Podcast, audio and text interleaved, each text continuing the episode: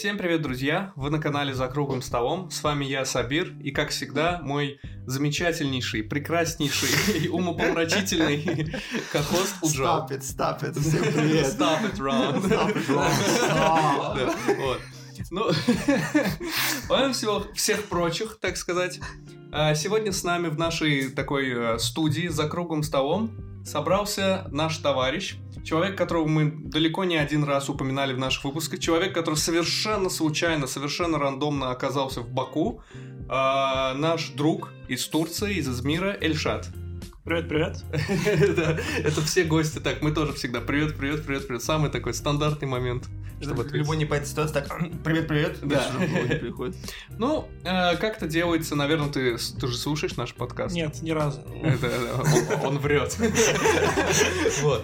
А, Ты, наверное, знаешь, как мы начинаем пытать наших гостей. Расскажи немного про себя, о том, что для тебя настолки, как ты попал в этот мир, какая была твоя первая, возможно, настолка и так далее. А, ну, первая настолка Монополия это классика. Ну, понятно. Еще кодекс. Да, это кодекс. По кодексу всегда Монополия. Э, До Монополии шахматы, не знаю, можно ли считать шахматы. Да. Вы обычно Да, про да, шахматы Конечно. спрашиваете. Шахматы. Да. У нас всегда, как только какой-то разговор заходит о топ-10 настолках, всегда шахматы там где-то есть. Да, Топ-7, шахматы, топ-8. топ- топ-1. Уходи. Это не тот подкаст. Оставите мотор, да? Не, ну, начал я с шахмат, а потом монополии, а как бы домино нарды нет. Я, я очень такой э, не настоящий азербайджанец, который сыграл только в шахматы. Неплохо. А, Если говорить из чего-то более... э, из тех настолок, которые ближе к тем, которые стоят сейчас за твоей спиной, то я помню историю, когда я был в том месте, где раньше работал Джал. Да, Мгм. Да, кафе. Да. Да, я, ну, По настольным играм. Все правильно, продолжай. А, Я помню, когда я хотел какую-нибудь настолку поиграть, у меня в тот момент было очень минимальное знание настолки. Я играл в серии три разных настолки. И я подхожу просто к полке и такой, чтобы взять. И почему я не подумал спросить, что было бы логично. Я думаю, ну, мне нравятся поезда, возьму-ка Ticket to Ride, что за игра? Мне повезло. Потому что Ticket to Ride... Да, это, а, ну, Ticket to Ride, мне кажется, идеальный гейтвей. Да, Для- отлично. Один Да, из да, лучших. один из самых, одна из самых простых и, и сложных игр, да, скажем так.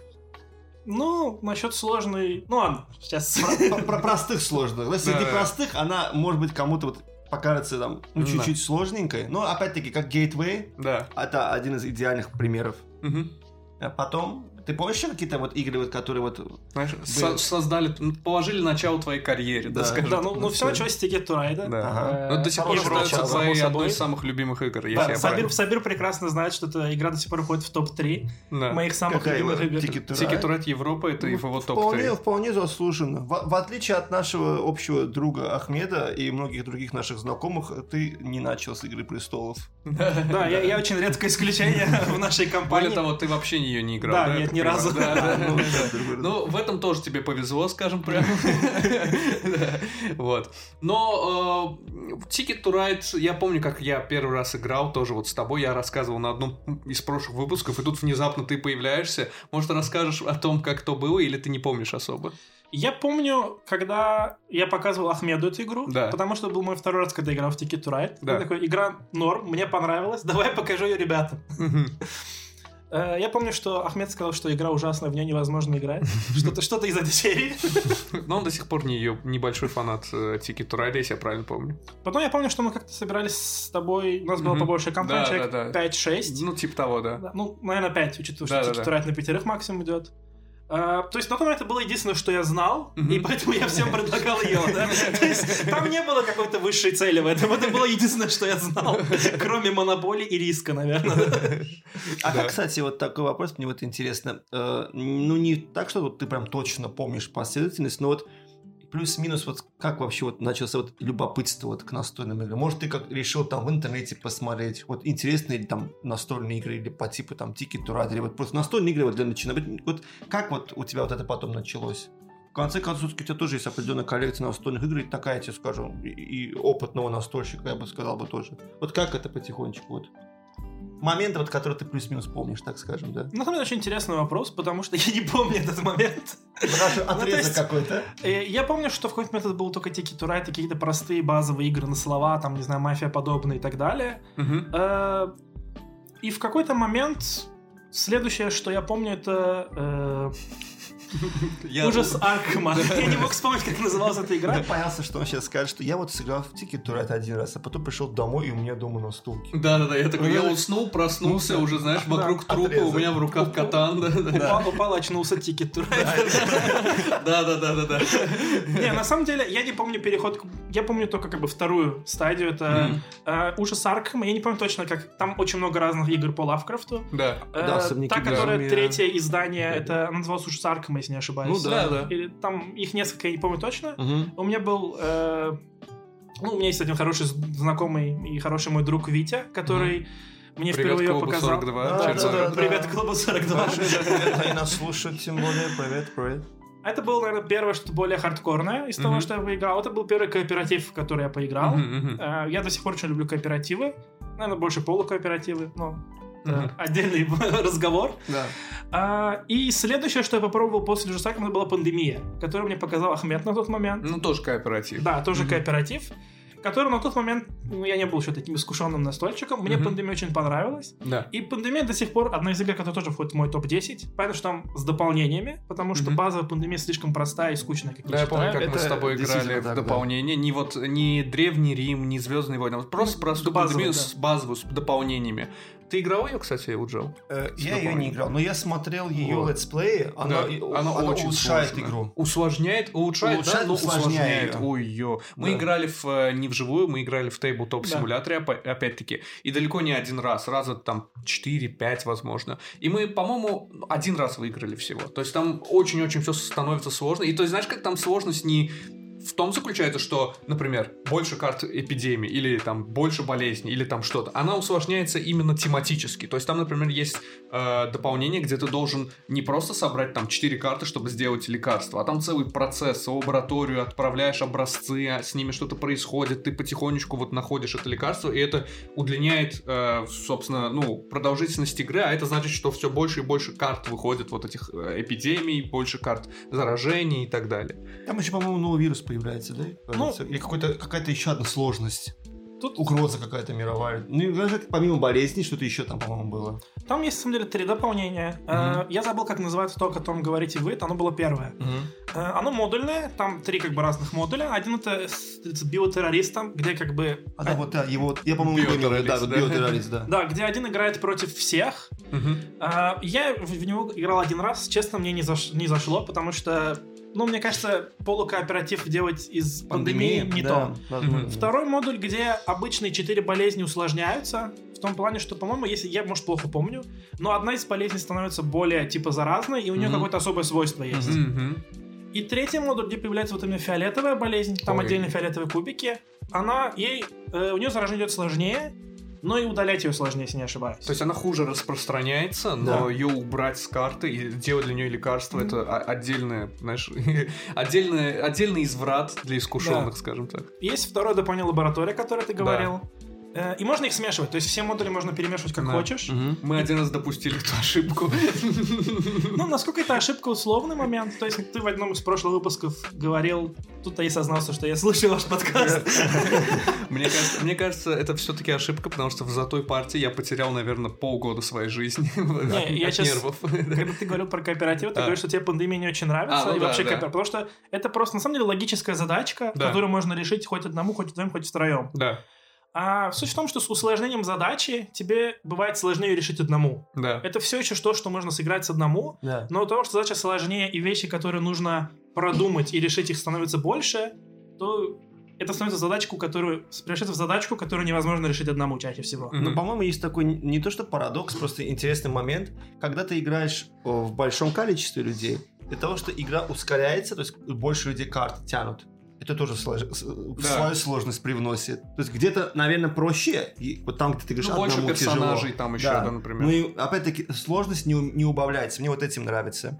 Мгм. Мне вот этим нравится, что сложность не убавляется. А еще есть вот э, пандемия э, Legacy, и она сейчас на БГГ в третий, на третьем месте. на втором, на третьем да, прыгают понимаешь? Ну, она была на первом, если не ошибаюсь, когда-то. Очень, когда она очень вышла. короткий, очень да. короткий момент была, а потом со второго на третий постоянно прыгает. Сейчас самое смешное, что я буквально позавчера смотрел. Брас на первом, Gloomhaven на втором, потому что э, вот, наверное, это как вот среди фанатов ДНД, да, они Фанбой, топят сейчас да, за да, него. да, да, это всегда так. топят. Это всегда так, И честно вот третье место Пандемия Legacy я снимаю шляпу, потому что, честно говоря, я, не, я бы не подумал, что он сейчас, ну, что он в тройке будет вот так держаться. Ну, игра долго держится в тройке. Я, честно признаюсь, я не играл в пандемию наследия, но мне кажется, что почему она так высоко забралась, это одна из первых игр, хороших игр с э, механикой наследия Legacy. То есть э, люди впервые увидели это, они поняли, как это круто можно сделать, и я думаю, это тоже помогло и забраться так высоко. Я не говорю, что это плохая игра, Да. это все еще, наверное, очень хорошая игра, если она так Да. высоко, но то, что она была одной из первых, помогло ей очень сильно в этом моменте. А Для слушателей поясню, что игры в формате Legacy это игры, которые играются, скажем так, э, ну, не один раз, но у них есть определенный сюжет или оп- определенный это как бы э, набор компонентов, которые своего рода одноразовые. То есть, например, внутри лежит конверт, в котором запечатано там секретное послание, допустим, и по ходу игры мы этот конверт открываем, читаем это послание и так далее. Ну и, естественно, если мы когда-то вдруг решим сыграть эту игру второй раз, все уже будут знать, что это за послание. То есть каждый отдельный человек может сыграть ее полноценно, ощутив всю вот глубину, вот весь сюжет, поняв и так далее, только один раз, по большому счету. То есть я, если честно, не знал, что... э, ну да, да, игра называется Pandemic Legacy, но я думал, что это просто название, а это выходит, что это действительно Legacy игра, да, то есть... Ну, тут важный момент, который можно добавить, что не всегда в играх с механикой наследия выйдут все конверты, откроются все карты и Ну так это да, далее. это да. Да, то есть в теории ты можешь сыграть второй раз в другой второй коробкой и увидеть что-то по-другому, А, ну да. но процентов 80, наверное, в случае пандемии, насколько я знаю, Да. будет одинаковыми. Если я не ошибаюсь, то по сегодняшний день, несмотря на то, что очень много Legacy игр выходит, и причем такие как э, Оскверненный Грааль, Ген 7, там они по полгода чуть ли не играются, э, пандемия все еще как бы считается лучшей, на- потому что у нее и времени много не занимает, она там не игра на полгода и Да. так далее. И она более динамичная, и, наверное, по сеттингу людям все-таки больше нравится. Тем более после пандемии, наверное, особенно. Ну да, во время пандемии, собственно, ковида очень сильно подскочили и продажи настольной пандемии, Да. и даже компьютерные игры, э, как ее, Plague Inc. Вот. А, да, плей- да, да, То же да, самое, обожаю она по- игру. получила вторую волну. Да. Ну вот, собственно, поговорили мы немножечко о, том о сём, о пандемии в том числе. Хочется перейти, собственно, к нашей сегодняшней теме. А, Мы позвали тебя сюда не просто так. Мы знаем, что ты тоже, ну, большой фанат настолок, у тебя тоже есть своя коллекция, и ты не раз говорил, что, а, ну, то есть, тебя волнует тот факт, что есть очень множество игр, очень большое, ну, большое множество игр, которые э, так сказать, э, многим неизвестно, несмотря на то, что это хорошие игры. И то есть я думаю, что это действительно так. Действительно есть множество хороших игр, о которых я знаю, о которых я уверен, что и вы, возможно, знаете, ввиду того, что вы, ну, мы тут все в одном круге общения находимся, но которые не широко известны в мире в принципе. Ну, ты сказал, что меня очень волнует то, что много игр малоизвестны. Волнует, наверное, слишком сильное слово. А, просто, да, есть очень много хороших игр, которые довольно мало людей знают. И я даже просто смотрю сейчас, у тебя за спиной очень много игр. и Я уверен, что большинство людей мало из них знают. Ну да. То есть, да, тут есть, конечно, Азул, Семь чудес, не знаю, кому шериф Ноттингема и так далее, но индейцы, допустим, игра, которую я узнал от вас. Я не знаю, хорошая эта игра или плохая. Ты ее не играл. Нет, я не играл в М, индейцы. Интересно. Притом, насколько я понимаю, тут она очень известна. но- Да, на самом деле в Баку, мне кажется, она достаточно Я известна. э, вообще индейцев увидел в интернете в одном из обзоров летсплеев. Мне она очень понравилась тем, что она непростая. То есть не, не- сложная, а простенькая, семейного такого формата на 4 человека. Я тогда ее заказал. И когда она ко мне пришла, то есть мы ее разыграли с ребятами, так постепенно-постепенно мы начали так знакомить людей, там, настольщиков, новоиспеченных и опытных вот с этой игрой, что вот есть такая хорошая альтернатива, и вот есть то, с чего можно начать. Плюс ко всему, не очень красивая а, обложка, вот это кавер, да, и я на самом деле думал изначально, что эта игра иностранная. А, то есть в том плане, что это как там американские там дизайнеры и так далее. Это, грубо говоря, так скажем, из, э, русские авторы. Мгм. И, честно говоря, она очень такая, я бы даже сказал, знаешь, ну, очень западного формата. Ну да. Да. И потом, когда мне уже многие... Ну, на самом деле, я часто удивился тем, что ты не знаешь об этой игре, потому что, во всяком случае, в нашем окружении и наши знакомые, которые тоже это на столках, они плюс-минус об этой игре наслышаны, да? Да. Ну, тут возникает момент, какую игру можно считать малоизвестной. Мгм. Потому что если смотреть на рейтинг БГГ, то Монополия вообще очень неизвестная игра получается. Потому Ну, что она... Ну да. Ну рейтинг это такая... На самом деле рейтинг тоже такая вот, я бы сказал, вот особенно БГГ очень субъективная. Ну, есть, дело, Мне кажется, что там тяжело. Вот есть люди, которые вообще могут не знать про Gloomhaven. Да. А Она в рейтинге на, тре- на втором месте висит. Да. да. То Я есть- думаю, надо смотреть в таком случае не на э, как бы оценку, а на количество оценок. То есть сколько людей Да. дали оценку этой Да, игры. да. Даже если оценка 0 из 10, да, грубо говоря, но дали ее там 20 тысяч человек, значит, это известная игра. Ну, относительно известная. А если у, у игры оценка 10, но ее дали 3 человека, значит, скорее всего, это не очень известная игра, да, скажем прямо. Ну да. Мне было известно, мне, кстати, было интересно, какой рейтинг у Монополии, на каком она месте на Мгм. БГГ. Э, 4-4 с 34 тысячами отзывов и на 24 тысячном месте. Ну, Кстати, 4.4. Да. Ничего себе. Да. Я- Это, это еще неплохо. Но это еще неплохо, я согласен. Это, я думаю, причина, знаешь, в чем? То есть, знаешь, как я не могу объективно сказать, что Монополия это плохая игра. Да, у нее Я есть могу. свои минусы. Вот, но из-за таких, как ты, она на 4-4. Ну, я бы ей тоже, если честно, больше 6, наверное, не поставил бы, скорее даже 5, типа такого. Но мне кажется, это просто с высоты нашего полета, как бы, как бы, как бы, знаешь, тщеславно это не звучало. Но Монополия с- очень простая игра, игра, с которой мы все знакомы с детства, игра, которая чуть ли не в каждом там мультике, кино, и книге и так далее упоминается. Вот, поэтому, возможно, она просто всем уже приелась, и все просто, ну, просто называют ее плохой. А я, э, давайте так, встану на защиту монополий. Почему? Потому что если ты знаком с миром настольных игр, конечно, кардинально подход к монополии, но не у всех. Не буду говорить, может, кому-то она всегда остается хорошей альтернативой. Знаешь, как, как я люблю всегда говорить, категория дачная игра, да, сел на даче, поиграл там с друзьями, тем более это экономическая игра. Ну. То есть есть люди, которые любят, большинство людей, кстати говоря, вот вспомню, которые любят вот такие азартные игры, вот как в казино, там, покер, там, блэкджек, Ну да. вот такие, они очень любят монополию. И, то есть, и потому что все там с деньгами связано, экономические такие игры. Я слышал, у меня есть такие знакомые. Ну, и там причем рандом я недавно много. даже, вот, когда был на день рождения у родственника, вот его друзья, они когда говорят, что вот ты тоже Мгм. настольные игры, да, вот, то есть любишь, я говорю, да, какие, вот такие, такие, он говорит, что вот, знаешь, вот мы очень любим монополию, потому что вот нам нравятся вот все финансовые постройки, то есть, наверное, вот тем, кто любит вот такие экономические игры, вот с этим уклоном, а им, наверное, больше, если бы я им привел другие примеры, или показал бы им другие игры, связанные с вот, знаю, экономику, наверное, плюс-минус, или какого-то Да. такого плана, им бы понравилось. да. Ну, ну, знаешь, есть- какой-то супер простой евро с ресурс-менеджментом, да? То Ну есть да. Монополия, конечно, это не евро, и там нет ресурс-менеджмента, кроме как... Просто ну, она сама, так скажем, у нее есть своя аудитория. Я считаю, что вполне оправданная. И просто для настольщиков, для опытных, учитывая огромный выбор альтернативы, вот этот механики, все, что для них открыто, монополия уже не в приоритете. А БГГ Да. это сайт сугубо для этого, как кинопоиск. Открыть сайт для тех, кто любит кино, понимает, смотрит. И БГГ это Да, то есть если бы толпа казуалов повалила бы в БГГ, и все решили бы ставить оценки, они бы увидели, допустим, тот же Gloomhaven, такой, что это слишком сложно, ноль. Монополия, о, я знаю, 10, да, в смысле, и Монополия бы стала на первом месте БГГ. Просто То есть тут есть, никто по- не то есть есть концепт, по- позиция того, как, как смотришь, да, ты есть, я всегда говорю, что э, в любом вот м, кино, это музыка или настольные игры, э, больш- подавляющее большинство всегда бывает э, казуальных. Да. То есть кто покупает для семьи, для семьи, для отдыха, то есть коллекционеров, вот так скажем, избирательных, кто вот так опытных ищет, смотрит, их всегда не так много. Большинство, то есть в основном выбирают вот игры, вот как ты сказал, по типу там Азу, пусть это будет, пусть это, это будут индейцы, пусть это будут вот такие э, дикие джунгли, вот такие игры, там, Да. Воки.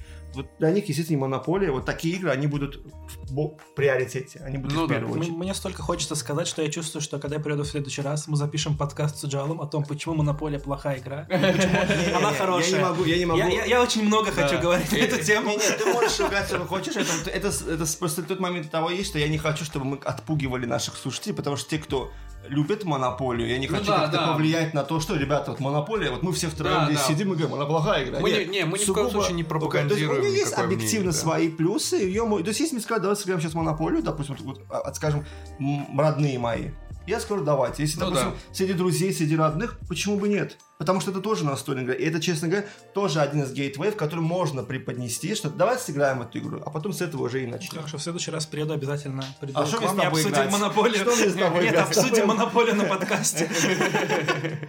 На самом деле, к экономическим играм мы еще вернемся сегодня. Ну, без проблем. Я не так много, на самом деле, знаю, поэтому я, я или я, может быть, их не считаю за экономические, а они, на самом деле, то есть, как, как большинство евро. Ну да. Ну, я, э, когда думал о теме сегодняшнего выпуска, о том, что малоизвестные игры, мне самому стало интересно, я сначала решил посмотреть на топ БГГ. То есть, как много там игр, которые я не знаю. Я посмотрел на топ 200, 250 даже, если не ошибаюсь, и я просто смотрю, есть ли игры, которые я не знаю. Не обязательно, чтобы я играл. Я, мог, я не играл в Gloomhaven, но я знаю его. А, вообще Да, не слышал. то есть я понимаю какой-то приблизительный игра, или я хотя бы видел коробку и так далее. Там было две игры, про которые я слышал впервые в своей жизни. А одну я потом, принципе, смог найти связь с играми, которые я знаю. Одна это Kan- Kanban EV. Ага. Канбан. Ну да, серия Kanban довольно известная. И Мгм. вторая это Dominant Species, Мгм. которую Ну, я, что-то, честно что-то, говоря... если честно, знаешь, как очень знакомый, но, возможно, я с чем-то путаю. Мне тоже так показалось, я посмотрел, она не показалась Знаешь, мне как она знакомой. вызывает у меня, вот ее название вызывает у меня какое-то чувство, схожее с дежавю, да, знаешь, вот типа, я где-то это слышал, Ну, вот где-то ты это уже было. на са- где-то визуально, Возможно, на коробку и так Возможно. далее. Мгм. Да. Но глобальные игры, которые в 250, это все игры, которые, даже если я не играл, это игры, которые, я думаю, у кого из вас я спрошу, вы большинство из них будете знать эти игры. Ну да. Э, И я подумал о том, что какие игры, которые даст более э, не настолько известные, могут находиться в этом топе, с моей точки зрения. Мгм. То есть те игры, которые, ну, про которые я хочу поговорить, это не только, мы будем говорить не только о играх, но и причины, почему они малоизвестные. Это не обязательно игры, которые э, супер малоизвестные, которые там на 28 тысячном месте, как рядом с Монополией. Это могут быть более-менее известные игры. И на самом деле там даже есть одна игра, которая ходит в топ-200 БГГ. А, но я выбирал игры, которые все еще недалеко где-то, которые, может, кто-то из вас знает. Я уверен, что их Мгм. некоторые настольщики знают. Но э, я считаю, что они могут быть выше в топе. Потому что там Мгм. есть игры, которые... То есть они недооценены просто потому, Да. что они малоизвестны. Да, Вот недооценены это очень такое, знаешь, я бы даже сказал неправильное слово, учитывая, что они в топ-200 БГГ. То есть, как бы, учитывая, БГГ никогда не раскрывает свою политику, как они именно рассчитывают свой рейтинг. То есть, это не так работает, что если ты один, единственный свой, свою оценку поставишь 10 из 10, игра внезапно станет первым местом БГГ. И пока не наберется там больше оценок, она не опу... Это так не работает. Там они э, делают нечто, определенные математические операции, скажем так, проводят, да, почему, э, ну, по, по которым рассчитывается, собственно, финальный рейтинг. Э, вот, э, ну то есть все равно достаточно большое количество людей ставит какую-то оценку, чтобы игра попала на там в топ-200 БГГ. Но при всем при этом игры действительно, то есть вот э, даже вот в топ-200 БГГ, топ-250 и так далее, я сам, конечно, не проверял, но я уверен. Э, там есть игры, которые, если ты загуглишь, вобьешь в YouTube, например, будешь пытаться искать объяснение правил, обзор какой-то и так далее, найдешь максимум одно на каком-то канале, на котором там 150 подписчиков, 3 просмотра, вот что-нибудь в этом духе. Такое я встречал очень часто. Например, та же Галаранта, которую мы обсуждаем, она, я не уверен, что она в топ-200, топ-250, но у нее хорошие оценки. Она там в топ там 300-400 точно входит. Но по ней нет, особенно в русскоязычном сегменте, ничего вообще. Вообще ничего. В англоязычном один очень-очень плохого качества снятый видосик, там, половины, даже не полный летсплей игры, С а типа там такой, да? полчаса 45 минут, да, типа пример первого хода игры в Галаранту, да, типа, и казалось бы, почему? Мне кажется, это все связано с маркетингом. Какое издательство издает игру? Допустим, если издает издательство Кмон, который издает там Blood Rage, там, а, у них а, ты будешь видеть это и на сайтах, и они же платят еще, грубо говоря, блогерам, чтобы те рассказывали об этих играх, что вот эта игра Да. есть. Мне вот дали копию, как раз, там, допустим, тестовую версию. И то же самое касается и э, сегмента СНГ, что здесь э, что локализуется, естественно, о том и больше знают и слышат. Ну да. Ну да, есть игры, которые, я думаю, настольщики в любом месте знают. То есть, условно, 7 чудес, я думаю, большинство настольщиков в любой стране мира знают. да. Да, а есть игры, которые, возможно, завязаны на конкретный рынок, или те, которые не рекламировались на других рынках сильно. Да? Ну да. И их, может, вообще не переводили и не издавали, да? Э, Те же индейцы, я говорю, это ну, игра э, от российских создателей, Мгм, насколько я да. понимаю. И Да, в поэтому- западном, возможно, в западном регионе она не так известна, а ты у нас же западный человек в Турции же. Ну, да, у меня, э, потому что в- из-за того, что в моем круге люди, которые, для которых родной язык является ну, очень много разных людей, люди с абсолютно разными родными языками, Да, я вот. смог наконец-то правильно сформулировать, э, то- Пять очков Гриффиндору. Yes. Но я же не в Гриффиндоре. А, Поэтому для меня всегда важно, чтобы игра была либо на английском, либо языконезависимой. Да, вот я хотел тоже только сказать, что вот мы, когда дарим ему игру, учитывая, что ну, он же живет в Турции, в Измире, он как бы играет там со своими друзьями, коллегами по работе и так далее, а они в основном, ну, туркоговорящие. Да, есть там среди них парочку азербайджанцев тоже, но русскоговорящих либо нету, либо очень мало. Есть два-три человека. Ну вот, но- я говорю. Вот, то есть там всегда нужна в идеале игра, которой язык не нужен в принципе никакой. Вот. А, В, в- как бы в худший случай, если на, она на английском есть. Потому что мы вот мы, мы когда к нему ехали, у нас было два варианта, да, подарить ему там баталию или Саграду. Мы выбрали. Саграду просто потому что там не нужно ничего читать, а в баталии Да. хотя бы карточки какие-то есть. Там есть, да, на какой-то территории побеждает. Да, там на обратной определенным стороне, когда играешь. Да. Да. Да. И эти карточки как интриг, схем, я Да, вот карты интриг, я вспомнил, я из-за Тактик. них, а не за обратно. Потому что ты Вот, да. можешь играть в простой режим. Ну да, да, да. Но вот карты интриг Да, да, да. это никуда. Ну, это оптимальный вариант, так понимаю. То есть английский язык, чтобы всех собрать, либо идеальный язык независимый, оптимально это чтобы на английском Ну было да. для всех понятно. Да. И потом еще какие игры, вот ты говоришь, вот я бы хотел уже послушать, о которых мало знают. Я Там, начну с ну, самых по твоему мнению, да? известных в рейтинге. У меня две Давай. игры, которые в топ-500 входят, Да. которые, я считаю, они очень сильно недооценены. А Одна игра, я уже по глазам Сабира вижу, что он знает. Нет. Ну ладно, хорошо. Это игра, которая топ-1 моя игра, в принципе. Моя самая любимая А. игра. Ну да, сейчас-то ты понял. Я вас прекрасно понял, продолжайте. Да, это, это Кланк, но не все так просто.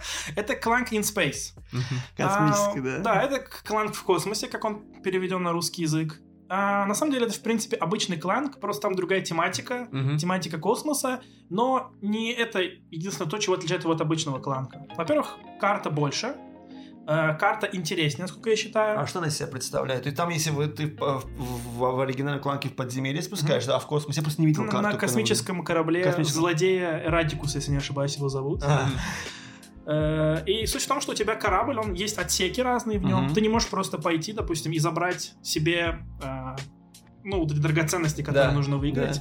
Ты должен сначала получить доступ в финальный отсек. Для этого ты Мгм. должен там хакнуть два разных отсека, Мгм. собрать, не знаю, э, ячейки, потом использовать ключ-карты, чтобы пройти финальную Это секцию так чем-то напоминает, начинают уже, знаешь, компьютерные игры типа Resident Evil, где типа, чтобы открыть эту дверь, ты должен открыть эту дверь, а чтобы открыть эту, нужно найти пароль, а пароль в Пароль я а тебе не дам. А мне, а- мне это напоминает очень веселую немезиду. Да-да-да. Очень веселый. Ну, тут все еще как бы элемент соревнования, все пытаются оббежать друг друга. При том, что важный момент, что карточки, мне кажутся, то есть сами карты с их механикой и с какими-то эффектами лучше в Clank in Space, чем в обычном кланке. Они разные, там есть еще разные фракции космические. То есть есть пираты, есть сопротивление, и третью не помню, как называется. Мгм. Название не принципиально, суть в том, что когда ты собираешь колоду, карты одной фракции, они усиливают друг друга. Не, Ну, синергия возникает. Да, и поэтому тебе выгоднее собирать одинаковые карты, но то есть смешивать тоже иногда Мгм, выгодно, потому что может быть сильная карта другой фракции. Знаешь, что для меня всегда было странным в Кланке, в любом, Мгм. в космосе или нет? А, То, что эта игра на бумаге, она звучит как грязь, то есть, типа, мы бежим, кто первый убежит, ха-ха, Мгм. другие там оказываются в беде, мы там, не знаю, но там никакого практически нету взаимодействия между игрой. Я не могу, знаешь, как специально нагадить. Там буквально вот несколько карт есть, которые, типа, закиньте другим игрокам в мешочек там вот этот кубик, который потом может, ну, на них выпасть, и они получат урон от там дракона или радикуса, кто бы там ни Да, был. тут по есть там минимуму очень мало взаимодействия. взаимодействия, при том, что на бумаге это звучит, вот если ты почитаешь чисто, знаешь, описание игры, то есть без механик, по лору, вы забегаете, кто первый убежит, молодец, кто последний умрет, и типа вы должны, кто первый соберет Ну там сокровища. так, да? ну, то есть если, если ты пошел за алмазом, у меня два варианта. Либо пойти как по возможности в обход, Да. не по этой же тропе, в обход и быстренько взять, либо просто пойти по другой тропе к другому алмазу, к другому сокровищу. Да. То есть там такого сильно, что вот я должен это взять, нету. Но у нас вот есть ребята, вот ребята у нас клуб 42, Леша с Алимом и Вити, они очень любят э, игры, как так сказать, хоум-рулить. И они за хоум-рулили Кланг, мне Леша рассказывал, и он говорил, что это стала просто невероятная грязь. А, то есть я, я потом сказал, что обязательно нам в гостях Да, у нас расскажешь об этом, о хоум-рулах, и это какие вот примеры. Но он говорит, что этот кланк оригинальный, он говорит, он был для нас, ну, скучный. Мы его намного у- улучшили, сделали более динамичным, интересным и конфликтным. Я бы мог им просто посоветовать Clank and Space. Либо так, да. Не, Clank and Space реально хороший. Но я в в том него сравнении действительно намного... э, э, Он а там есть взаимодействие? Там Ощущается взаимодействия хотя нет. Нет, Там есть, он, во-первых, сбалансирование, потому что что мне вот реально напрягает в оригинальном кланке, это сумка, которая позволяет украсть два сокровища. Да. Она очень читерная, будем честны. Да. Да, то есть, кто берет сумку, обычно тот побеждает в игре. Да, есть если такое он тоже. не будет Да, тупить. есть такое. Там другие артефакты на маркете. Там можно купить теле... ключик телепорта, не знаю, как правильно. То есть там есть комната телепорта на космическом корабле. Мгм. Между ними можно перемещаться одним в разных концах, но перемещаешься ты за один ход. Мгм. А, Потом там есть еще другие артефакты, которые я сейчас не вспомню. Но суть в том, что он более сбалансированный. а, И он длиннее, потому что у тебя космический корабль, ты не можешь просто пойти в финальную секцию, как я говорю, ты должен погулять по кораблю, взломать системы корабля, Мгм. получить доступ в финальную секцию, украсть и вернуться. Да. Из этого игра длится намного дольше, а, и мне из-за этого она в том числе нравится больше, чем оригинальный кланк. А Окей. мне еще знаешь, почему нравится вот этот Clank and Space чуть больше, чем оригинальный? Потому что он, мне кажется, чуть более реиграбельный, потому что оригинальный Clank, у него как бы к- сторон- ну, карта основная подземелья, сторона А, сторона Б.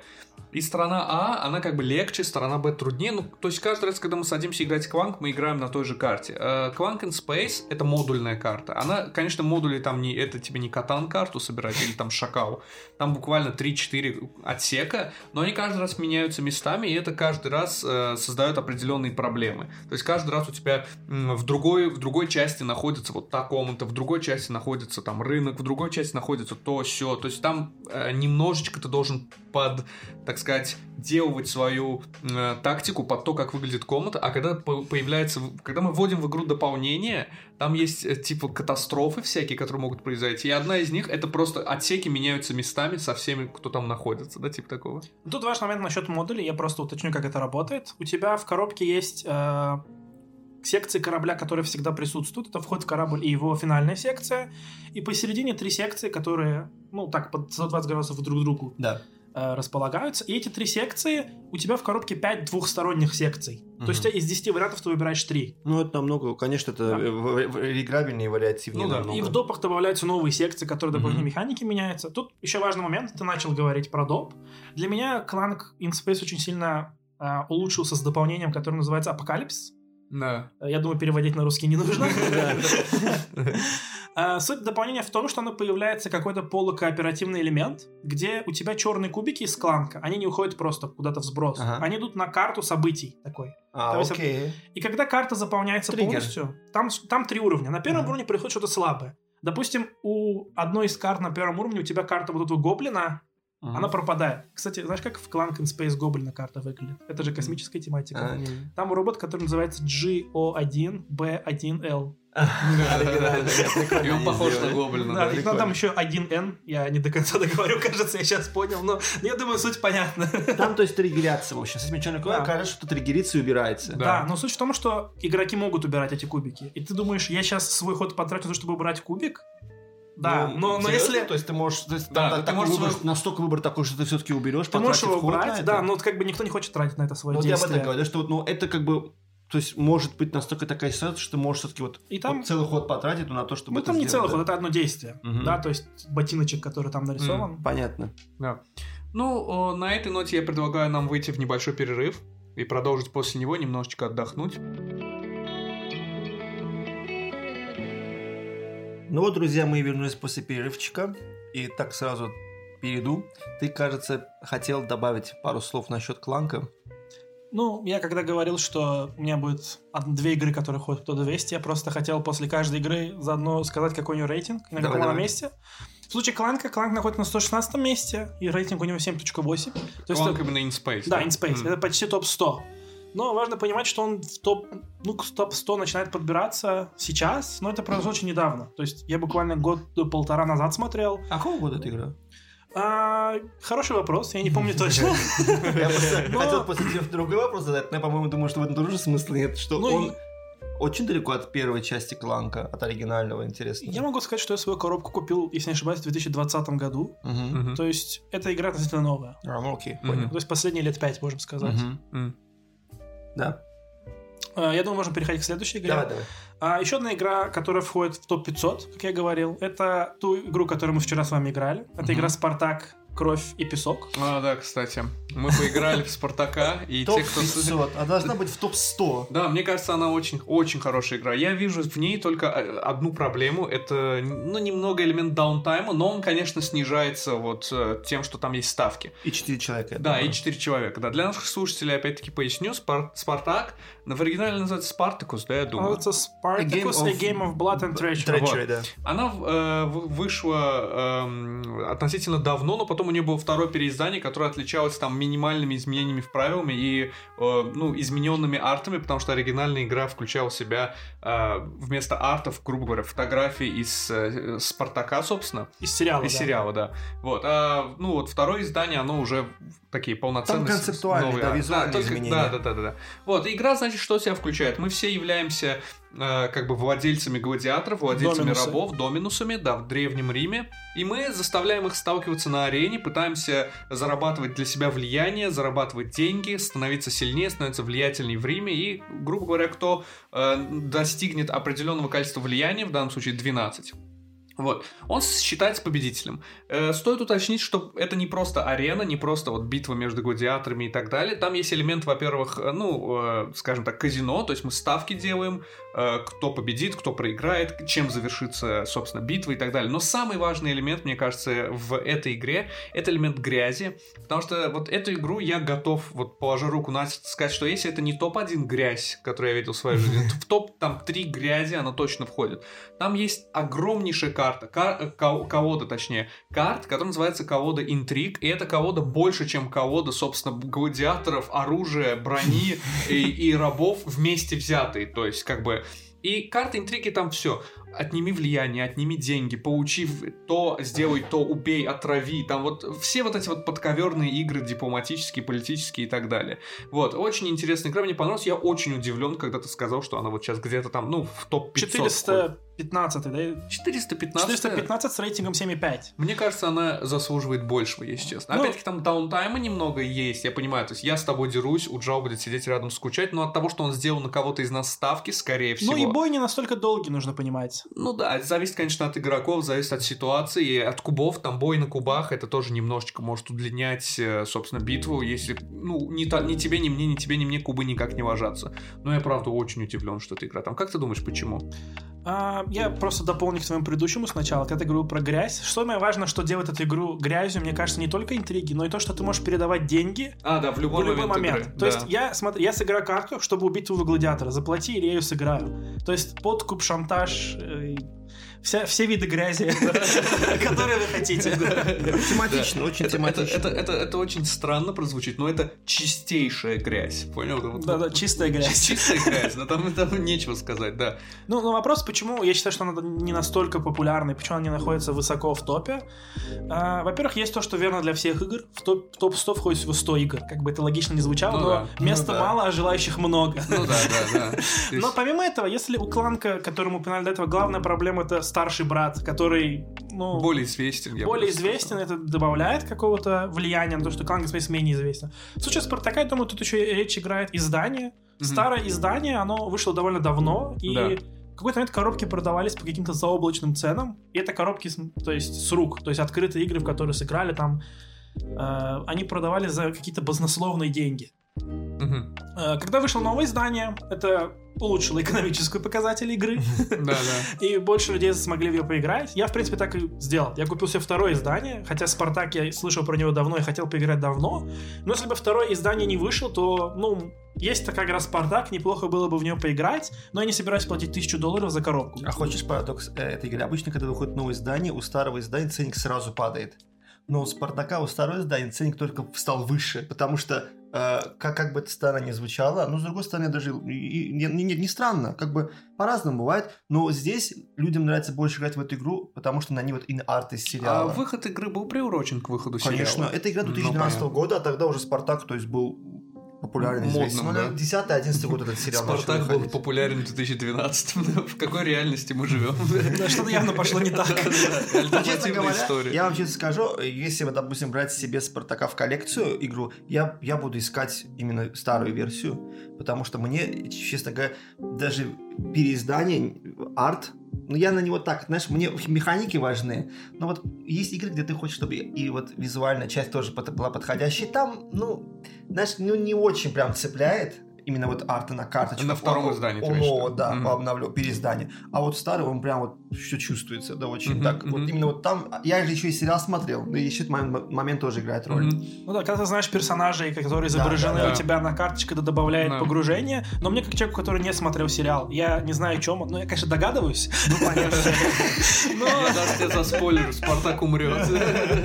ну, можно не смотреть теперь сериал. Не, ну то есть, э, да, графика более мультяшная в новом издании. Многие говорят, что она мультяшная. Мне, честно говоря, как человек, который далек от Ну сериала, да, не принципиально. Да. типа. А я вообще не Ну, если бы люблю... хотя бы он, Абс- он был бы близок, как вот, допустим, сделали в Дюне Империум с артами из фильма. Первое упоминание Дюны в этом выпуске. Да, в этом выпуске. Е, мы пробили дно. Я даже когда говорю- можно заканчивать. Я даже когда говорю про Дюна, на Сабир не смотрю, потому что я знаю, что ему сейчас Дюну упомянули, счетчик. Мне нужен счетчик, да. Мне колокольчик такой. Колокольчик, да. Да. О, колокольчик тут есть. Надо, принять во Ну внимание. да, то есть если бы хотя бы... Так, но опять-таки, речь совсем не об этом. И сама игра мне очень нравится. Она действительно вот именно в плане вот конфликту тричери. Вот действительно вот тричери. Blood Да. and тричери. То есть там Да. реально гладиаторские бои, и все вокруг него это тричери. Даже Да, да. ставки мне нравятся, что ты, я могу кого-то позвать на бой и тоже сделать ставку. Другие могут составить. Это- Да, там да. даунтайм. Но есть вот момент того, что на кого поставить. Да, мне вообще не нравится, если честно, арты старые. Я не очень люблю, когда в настольные игры вместо артов фотографии из Это, это моя проблема. из жизни. Вот вы скажете, что Уджо странно говоришь, но это моя извечная проблема с Гарри Поттером. Если Спартак хотя бы для меня это исключение, потому что переиздание мне не понравилось, я Да. просто то у Гарри Поттера все да, а, Да, все фотографии из игры, фильмов, все всё, почти игры. все настольные игры. Почему бы нельзя просто сделать хотя бы ну ан- анимационные, так рисовочные их Да, лица, да? да, я ну, не тоже не знаю, понимаю. да. М- Мультяшно в стиле Возможно, Спартака, да. да. Возможно, Спартак немножечко, может быть, я ошибаюсь, конечно, но, возможно, он э, находится достаточно низко именно из-за того, что первое издание фанатам сериала, конечно, очень понравилось, но не фанаты сериала, они увидели высокую цену, они увидели какие-то фотографии вместо артов и сразу запарковали эту игру, даже не посмотрев на ее механики. Поэтому, да, э, насколько бы для меня не, бы- не было вот, очень важно вот визуальная составляющая, да, я говорю, что я фотографии в играх настольных не люблю и предпочитаю арты, даже если они мультяшные, некрасивые, как в, то- в тех же королевских хрониках. Вот. Или Манчкине. Но, опять-таки, для меня это не так важно, как сам геймплей. А может, а для кого-то это, вот как у Джао говорит, это очень важно. И поэтому игра может быть не популярна, несмотря на то, что она просто офигенная в геймплее, но она выглядит не очень красиво и привлекательно. Ну, и важно понять, что до относительно недавнего времени большинство игр по фильмам или по сериалам, э, Ну или да. по книгам, они в основном были... Ну, то есть, тему пытались продажу. натянуть на какую-то очень базовую механику. Коммерческая Ну да. продукция, да, это просто чтобы лишние Да. деньги заработать. Ну, то есть, опять же, Спартак это все еще довольно известная игра, надо Да, понимать. да. И многие настольщики ее знают. Немногие в ней играли, возможно, из-за цены, из-за Да. э, выхода издания давнего и так далее. Да. Но я предлагаю пойти чуть дальше и поговорим уже о более... Мы, мы достигаем уровней, которым мы думали невозможно. Не, я, думаю, одна, одна игра будет та, которую... Я удивлюсь, если кто-то ее знает. Да, да. Да, даже из слушателей подкаста. Напишите нам, пожалуйста, если вы слышали. Но перед этим поговорим чуть-чуть о более простых вещах. А Просто наш- забайтил всех. Да, да, да. Слушайте выпуск до конца, и Да. тогда...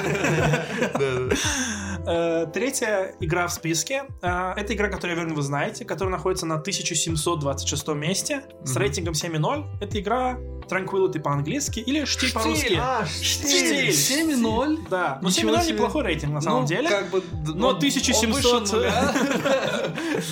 Не, ну я вот здесь, вот здесь я даже э, беру свои слова назад. Спартак, окей. Штиль почему так далеко? 1700. Я думал, что он ну как минимум в топ, ну в топ 1000 он будет где. Спасибо Но- за то, что хотя бы рейтинг 7. Да. Важно понимать, что я сразу, перед тем, как мы объясним игру, я просто коротко объясню, как, как, как мне кажется, почему игра так Ага. низко находится. Штиль — это кооператив, но это в то же время что-то близко к филлеру. Да. Филлеры не бывают обычно высоко в Ну, тоже логично, да. Я, в принципе, Согласен. не так сильно удивлен, что вот он прям так далеко. Ну, потому что маленькая коробочка, быстренький филлер. Так, Да. а для БГГшников это для фанатов настолка, это как там... Зачем такой высокий давать Ну, по Да. большому, если брать общий, да, Мне. Интересно, а ты выписал, какую сложность штилю поставили? Нет, это я не выписал, это нужно будет мне, мне посмотреть. просто интересно. Я когда вижу сложность там у каких-то вот у диадохов, да, у Successors, когда была сложность, какая там у них была? Не очень высокая, по-моему, 3 что-то. 3,9 где-то 3,7. Да, я, Ну, я, я, я был в шоке, если честно, учитывая, какая это сложная Ну, у игра. Спартака, допустим, 2,7 сложность. Не, ну там понятно. Спартак не такая сложная игра, на самом деле. можно объяснить.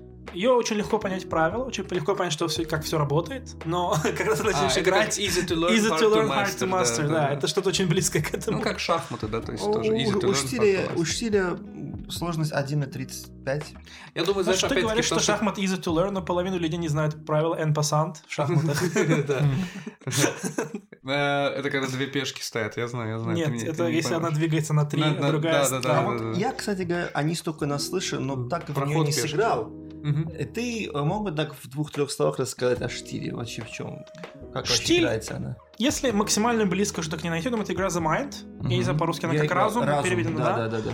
А, принцип тот же, это кооператив, где мы пытаемся выложить цифры по увеличению. Не от разговаривая. 1 до 80 не разговаривая, да. Тут решается главная проблема кооперативов — открытые данные. То есть, когда я Да. знаю все, мне не нужны другие люди. Да. Ну, конечно, играть, конечно, веселее с другими людьми, но не обязательно в теории. С другими людьми всегда веселее. Да, и, И там надо суть... выстраивать их там как-то, да, по-моему. Да, тебе нужно... Там э, 36 мест, поле Мгм. 6 на 6, Да. и у тебя как бы карта от 1 до 80. Ага. То есть, на самом деле, очень... Многие карты идут на поле. Но ты не можешь их просто так поставить. Ты как бы, если ты ставишь карту в рандомное поле в центр, ты как бы ставишь спокойно. Но если ты ставишь карту так, чтобы она Ну, а, соседничала с другой картой, то ты должен разницу, допустим, лежит карта 3, я кладу 5. 5 минус 3 2. Я должен вот эту пятерку поставить и еще две карты скинуть. А у меня в руках всегда 5 карт. Я из колоды их добираю. И у меня могут быть хорошие карты, которые я не хочу выкидывать. А когда вы их добираете? Когда уже карта Сделал как ход. заканчивается? Нет, А, сделал ход, добираешь, сделал Да, ход, добрал. окей. У тебя на руках всегда 5 карт, как бы ты закончил ход, добираешь до 5. Окей.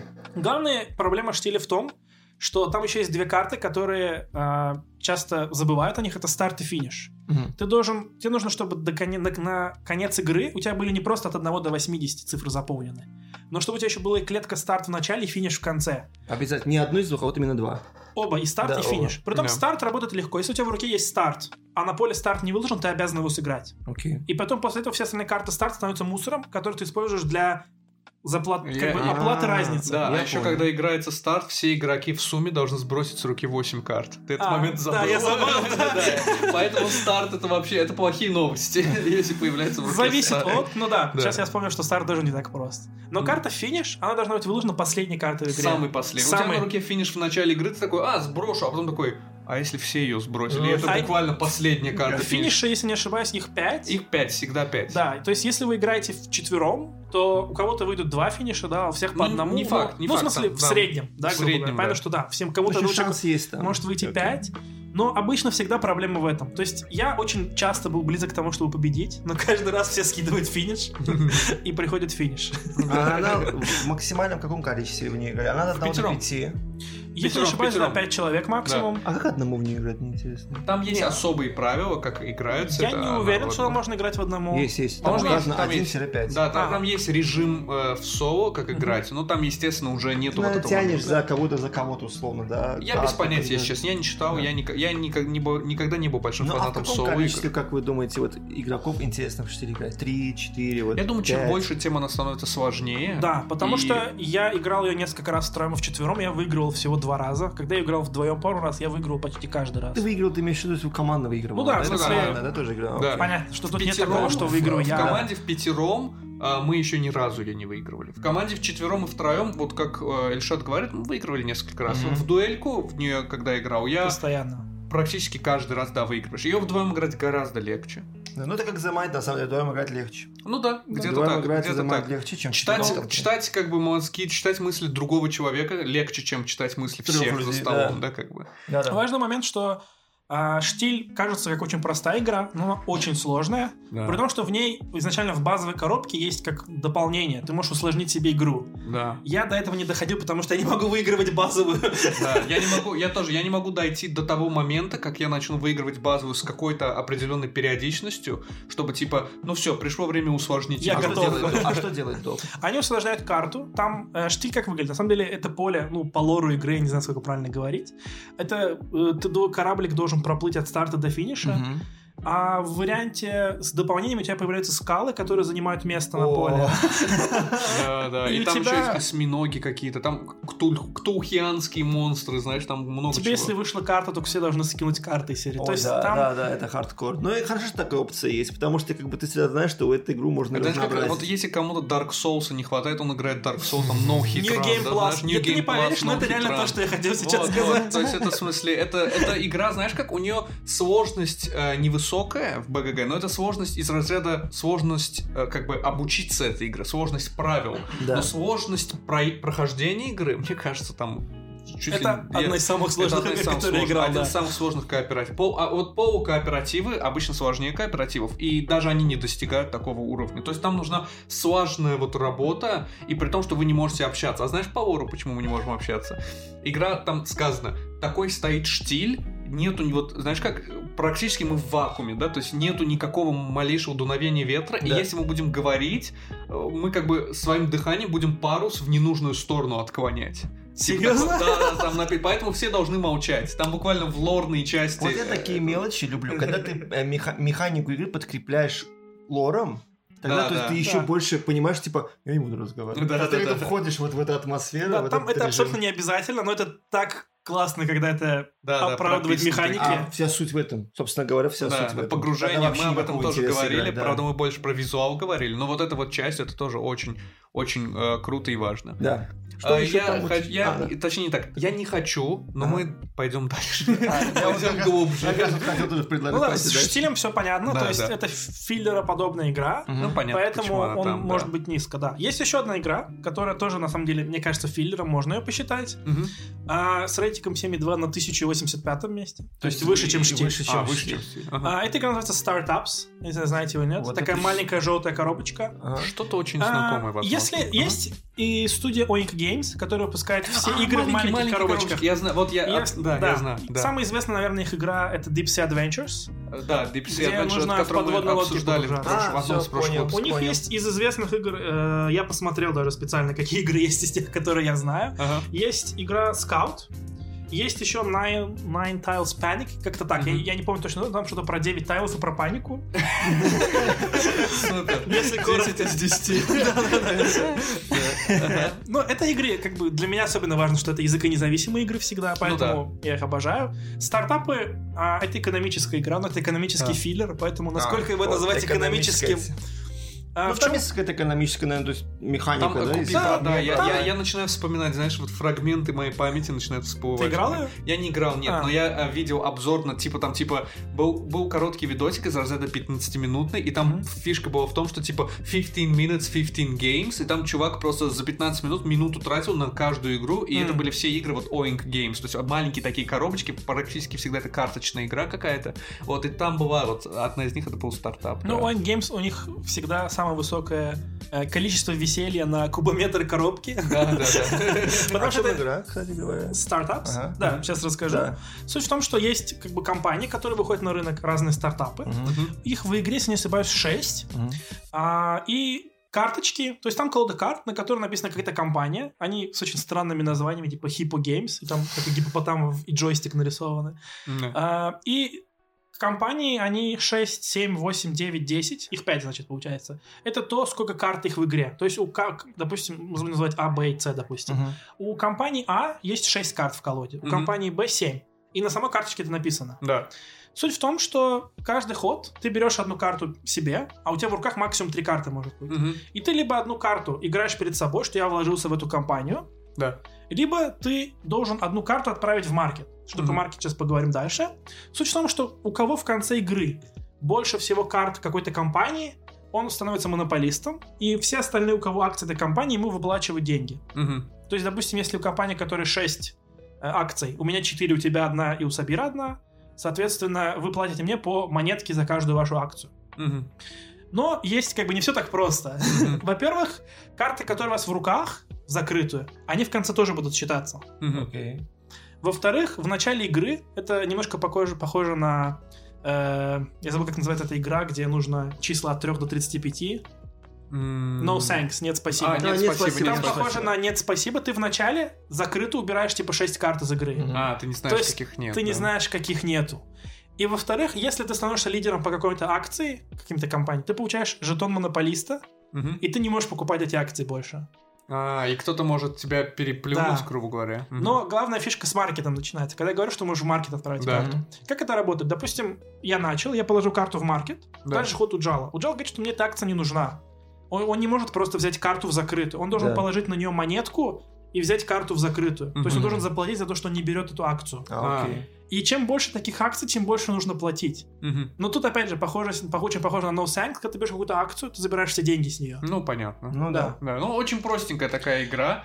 Я Но думаю, тоже очень- очень немножко грязная, да, где-то. Это можно, это можно назвать, что здесь что-то есть вот по, по типу вот механики шила на мыло. То есть взял, поменял, обменял.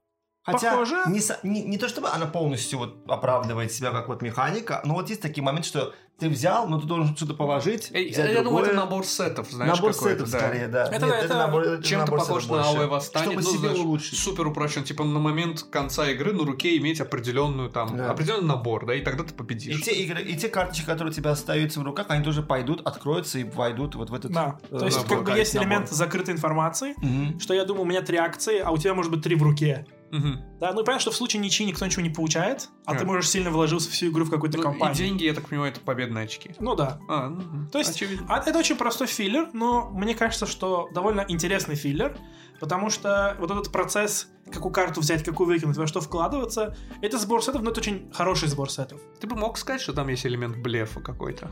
Э, Я думаю, это игра в том числе и на блеф, Мгм. потому что ты можешь скинуть в маркет акцию, которую, тебя, которую ты собираешь, чтобы Мгм. сделать вид, что она мне не нужна. Мгм. Да, вполне, кстати говоря, то есть и- и- игра механически позволяет и по логике тебе это Ну сделать. да, То есть да. ты делаешь с целью, чтобы потом себе же лучше... Да. А ну, есть- как бы любая игра, которая похожа по типу «нет уж, спасибо», мне очень нравится, потому Да. что этот элемент, что монетку, вот, знаешь, она набирается, взять да. ее себе, не... это искушение, она тоже бывает. Я вот сколько раз попадался на это искушение, когда играли мы в «нет уж, спасибо». Не, у меня есть одна тактика в этой игре, которую Сабир знает. Я, я покупаю карту 35, потому что на ней много денег, а потом просто из всех... э, Я Шантажирую всех, чтобы взять да. 34. Я понял, что ты имеешь в виду, Это, тут начинается Спартак. Сколько ты мне заплатишь, чтобы я взял 34? Он, он берет 35, и никто не хочет взять 34, потому что это очень много. Но он да. всегда пасует, чтобы мы все квали, квали, квали на нее, и в конце в какой-то момент забирать себе все жетоны. Да, но кто-то может сказать... No thanks. Да, типа... Не, кто-то может взять 34 просто, чтобы испортить игру мне. Он испортит ее и себе, но, но обычно люди так далеко не думают.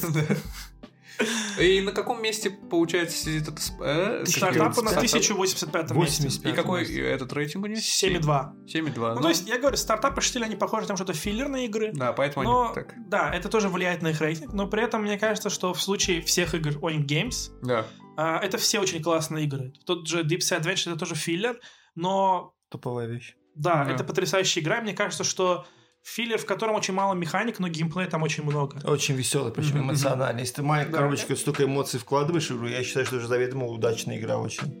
Ну, и это, это вообще chicken game превращается. У них все игры, ну не все, но многие игры имеют какой-то элемент chicken game а. Мгм. В стартапах тоже есть. Что Да. Оставить мне эту акцию или взять. Да. Да, и то же самое в Deep Sea Adventures. Тоже топовая игра. Ну да.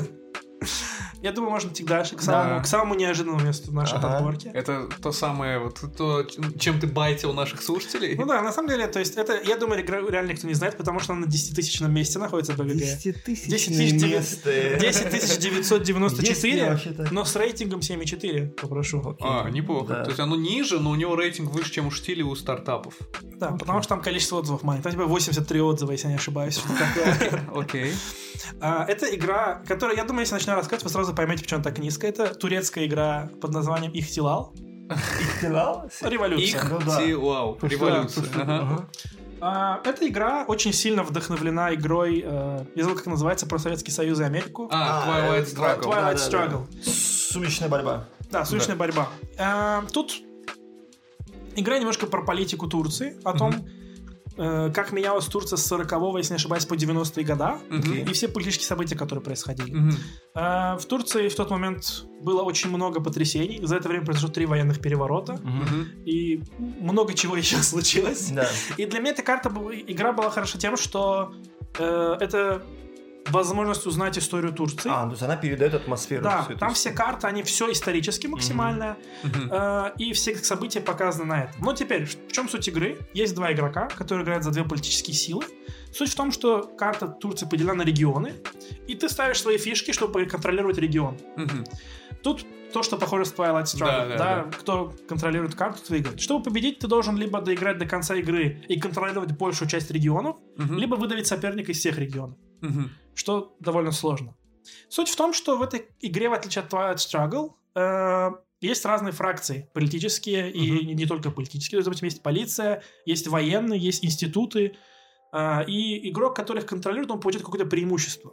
Допустим, в- если ты контролируешь военных, тебе проще захватить провинции, в которых находятся военные базы. Мгм. Допустим, полицейские могут... э, тот, кто контролирует полицию, им проще выдавливать соперника из других регионов. Там, Да. где институты, то же самое.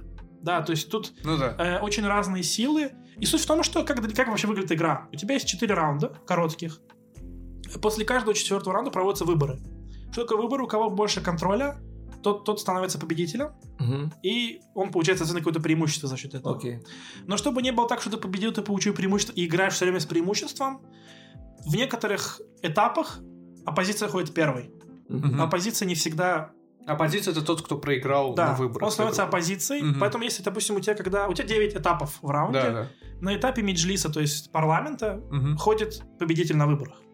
На этапе полиции, допустим, э, если оппозиции, чтобы контролировать полицию, нужно, чтобы у нее было больше жетонов, то правительству просто нужно, чтобы оппозиции не было жетонов, и он уже контролирует полицию. М. Там есть другие разные механики. Суть в том, что, во-первых, То есть комплексно достаточно. это очень по- комплексная игра, А да. сколько она играется времени? По времени А, плюс-минус. ну, я думаю, Twilight Struggle Ну, приблизительно то так же. То есть часа часа два, наверное, вот так. два, полтора. три, я Ну, думаю. Вот А, ты даже два момента мне очень интересно, перед тем, как ты продолжишь. Э, первый момент, в отличие от э, Twilight Struggle, там, значит, ты вот э, в Twilight Struggle играешь, то есть два игрока, один за советов, другой за американцев. Здесь ты выбираешь фракции. Или ты тоже играешь, или ты играешь за просто как бы ты акцент делаешь, то есть ты какую-то сторону представляешь. Там две политические силы, я не помню точно, как они Ну, они называются. но- называются, я вот это имею в виду. Да, но это как- не там, знаешь, Советский Союз, Не, не, не, я Америка, имею в виду, что да. это как бы тоже исторические две вот Да, такие да, да, да, политические. там исторические. Окей. И вот И Ага. я просто добавлю коротко Да-да-да. перед твоим вопросом. Там есть другие политические силы, допустим, коммунисты, профсоюзы, Ага. э, религиозное население. И Мгм. суть в том, что ты их можешь использовать в свою пользу. Допустим, я использовал коммунистов, чтобы они мне дали какой-то бонус. да. Но если какой-то одной фракции станет, она будет контролировать больше, чем 6 регионов, то, NPC, да, как бы? Да. то есть, ага. то вы проигрываете. Типа, пришел коммунизм в страну, и вашу политическую силу разогнали. О, интересно. Или, или интересно. наступил шариат, и как бы... NPC, э, слушайте, мы скажем, Сабер тоже сказал, это вот как бы если игра сама уже берет вверх, да? То Да, есть да, ты уже не, понял. не игровые персонажи. Тебе Пожалуйста. выгодно, допустим, зайти в коалицию, условно, в данный момент, может быть, с э, коммунистами, но Да. если ты будешь им помогать слишком сильно, они в итоге Ну, сбросят тебя. понятно, да, да,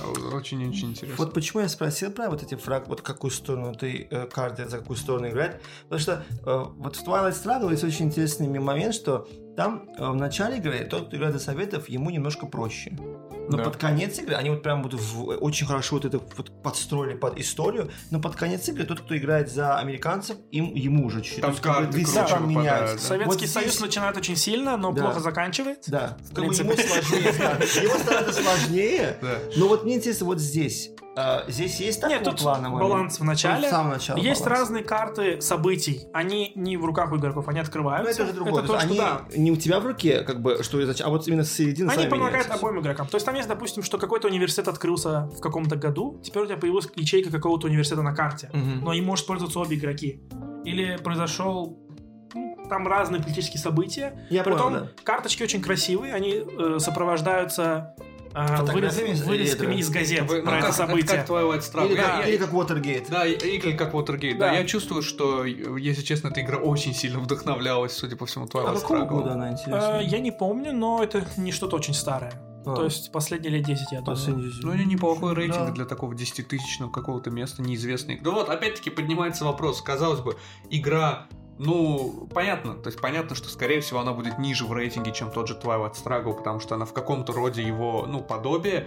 Но она очень интересно звучит, и, если честно, я бы с большим удовольствием ее сыграл. Как ты думаешь, почему она мало известна? Если ты, как, в смысле, можешь ли ты предположить, что дело в том, что она, опять-таки, от неизвестного издателя, тем более Или из... она не локализована Не была? локализована, Она есть на английском стра- языке. Есть. В оригинале у тебя Ага. карточки как на турецком, так и на английском. Да. Да. Э, Тут важный момент с тем, что она была выпущена довольно малым тиражом, потому что ее делал очень относительно малоизвестный издатель. Турецкий, тем Да, более. тем более еще и да, турецкий. То есть Да. Турция не славится, насколько я знаю, как бы... э, Издателями насто- настольных издателями игр. настольных игр, да, то, есть, э, то есть, если мы говорим про Германию, да, там в каждое третье евро или каждая третья семейная игра из Германии, да, типа такого. А вот э, Турция, это, конечно... Говоря, кстати, о Турции, мне, вот мне интересно, там вот как комьюнити настольщиков? Это довольно-таки, это развивается, или это просто вот есть такая определенная группа, и она вот как-то живет себе, то есть есть вот настольщики, кто находит друг друга. Вот ты вот замечаешь, что из года в год постепенно-постепенно количество настольщиков Ну, ценителей, да, увеличивается, есть- ценителей увеличивается, как ты, может, в соцсетях замечаешь, в каких-то группах, или как-то вживую, в магазинах. Вот как-то это как ощущается, или просто все вот так вот стабильно? Ну, из социальных сетей у меня есть только LinkedIn, поэтому тут сложно Хорошо, сказать. а вот э, вокруг, в окружении, Вокруг, может... и- а, в Измире, где я живу, Измир третий город Турции, Мгм. а, там есть клуб игр один, Мгм. но в основном люди играют там в МТГ и другие карточные игры. А, окей. Поэтому, как бы, если ты играешь в МТГ, то тебе и всегда есть с кем играть. Там всегда проводятся ивенты, каждую неделю по 3-4 разных ивента. Люди играют в разные форматы, э, с абсолютно разным набором карт. И я не очень силен в МТГ, но играть все подряд, скажем так. В случае с настолками, обычно настолки играются в один день в неделю, потому что людей не так уж и много. Ну да. И комьюнити довольно маленькое. То есть я, когда кому-то говорю про настольные игры, все такие, а, вот это монополия, да? И больше люди ни о чем не знают. И тут момент с тем, что, ну, не знаю, в Турции комьюнити намного меньше, но я пытаюсь как-то сам подключать э, знакомых друзей, э, разных коллег по работе. То есть у нас есть свое комьюнити появилось, где мы часто Мгм. играем в игры, у меня довольно Мгм. большая коллекция. Я даже, мне даже стало интересно, я посчитал, сколько у меня игр, у меня 70 игр в коллекции. Это Мне достаточно... вполне достаточно. немало. Да, я не ожидал, честно говоря. Я думал, там будет игр 30, я такой, как их 70? У меня чуть меньше, чем у тебя, вот ну, где-то 55, около 60, вот Да. так. У, меня, если- у меня 4, там, Которые дарили ему. А вот сколько, сколько у техноманьяка, главное узнать. Наверное, штук 10 плюс-минус. Ну, да, он- говорит, он- говорит он- что-то около того. Он Окей. показывает. да. что Между восемь. пятью и десятью настольными играми, окей. Вот, ну, а, слушай, а вот я хотел тебя еще одну вещь спросить, э, коротенькую. Ты говоришь, что в Турции комьюнити небольшой, э, то есть... Ну, В Измире, это в Измире, важный момент, вот да. я это хотел момент уточнить. То есть, э, считаешь ли ты, что, в- ну, если в Измире оно не такое, учитывая... Измир считается одним из самых таких европейских, самых, одним из самых крутых, больших, ты сам сказал, третий город Турции. Вот. Ну, наверное, тогда получается, что во всей оставшейся части Турции ситуация еще менее, как бы, скажем так, настольная, да? Э, Я думаю, да. Мгм. Я потому что смотрел, где есть настольщики в крупных городах, пытался что-то найти. Э, В Стамбуле с этим проще, в Анкаре тоже, но это как бы первый, второй город Ну Турции. да, Это, это ожидаемо, но помимо этого я ничего не нашел.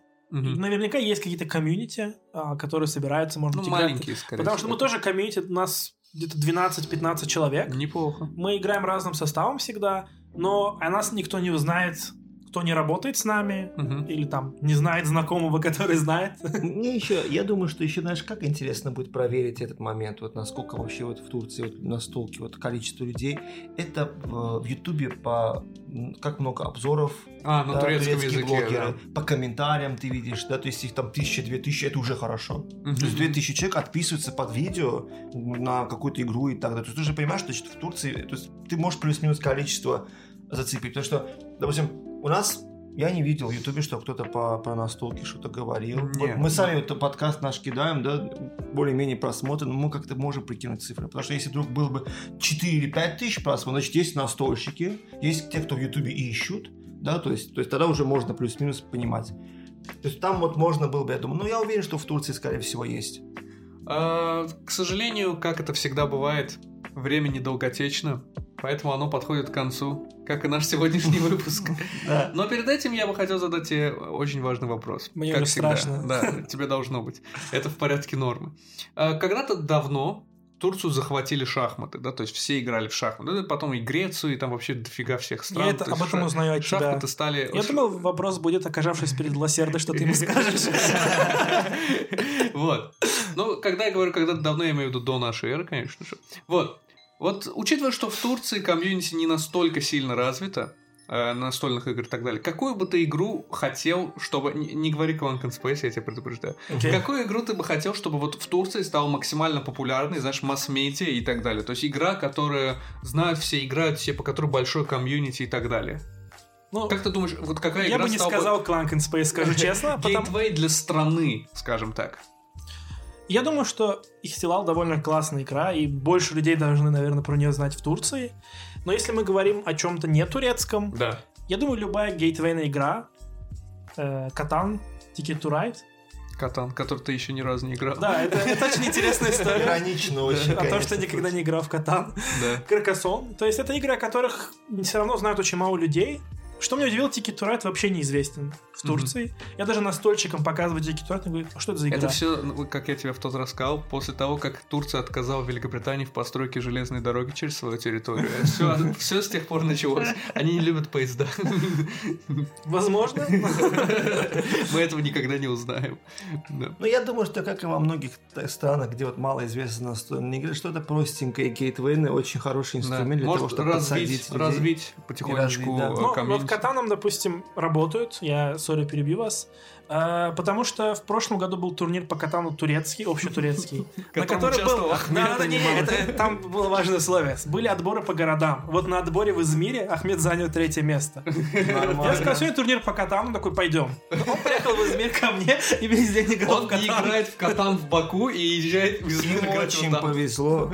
Это был не турнир по Каркасону. Да, да, он бы победил. Иначе Ахмед бы вернулся с кубком. Да, топ первое место поехал по пред- всей... представлять Турцию. Да, да, да, на мировом масштабе. Не, ну он- набрал 39 очков из 40 в квалификации, чтобы вы понимали. Неплохо. То есть другие два места набрали 40, я так понимаю. Или 39, Не, но это там был отбор. В финальной А, игре Это называется бомбануло. Да, да, да. Он давно не играл в катан и решил пойти показать класс. Да. Ну, как говорится, всем спасибо. Спасибо тебе большое, что приехал из Турции ради нашего подкаста. Я знаю, что ты только ради этого здесь. Само собой. Спасибо нам, что мы тебя позвали. Э, Спасибо Техноманьяку. Спасибо всем нашим слушателям, всех, кто нас э, слушает, всех, кто нас рекомендует. Увидимся на следующей неделе, точнее услышимся. Да, всем услышимся. спасибо, всем пока. Удачи, пока. Пока.